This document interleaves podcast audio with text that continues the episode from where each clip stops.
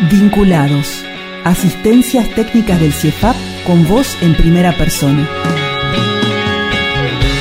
Soy Eugenio Mosicafredo, productor de el Valle Medio del Río Negro en la provincia de Río Negro, de la localidad de Pomona, eh, productor de frutos secos, de nueces específicamente. Bueno, nosotros le manifestamos nuestra preocupación por la gran cantidad de plantas que teníamos en nuestros montes frutales de, nogales, básicamente, que morían de fitóstera. Y justo en ese momento... Em, surge una convocatoria para presentación de proyectos de investigación para mm, el CONICET y bueno, un poco se fueron puliendo ahí desde el CIEFAP esta idea de, investigar un poquito más sobre el, el fitóptero en nuestros montes y tuvimos casi una respuesta inmediata porque al, mes o a los dos meses, no recuerdo bien, empezamos ya a tener un primer contacto, hicieron una visita, recorrimos los montes, tomamos muestras, esas muestras se llevaron ahí a los laboratorios del CIEFAP, se pudieron determinar que lo que nosotros veíamos en nuestros montes y que intuíamos de que podía ser fitóftora en función a la bibliografía que habíamos leído, etcétera, etcétera,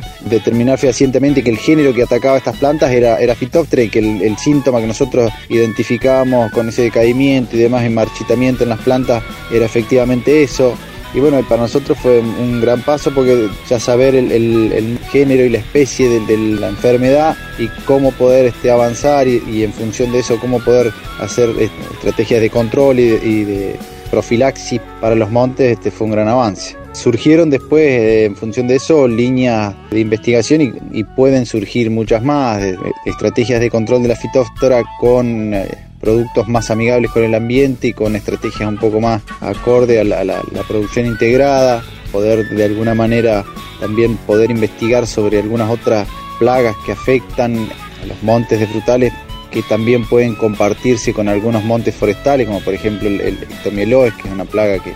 también ataca a los, montes forestales. O sea, el abanico de, ideas y de propuestas se puede ir ampliando. Todos los jueves a las 18.30 horas, sumate a Patagonia Forestal. Un, dos, tres.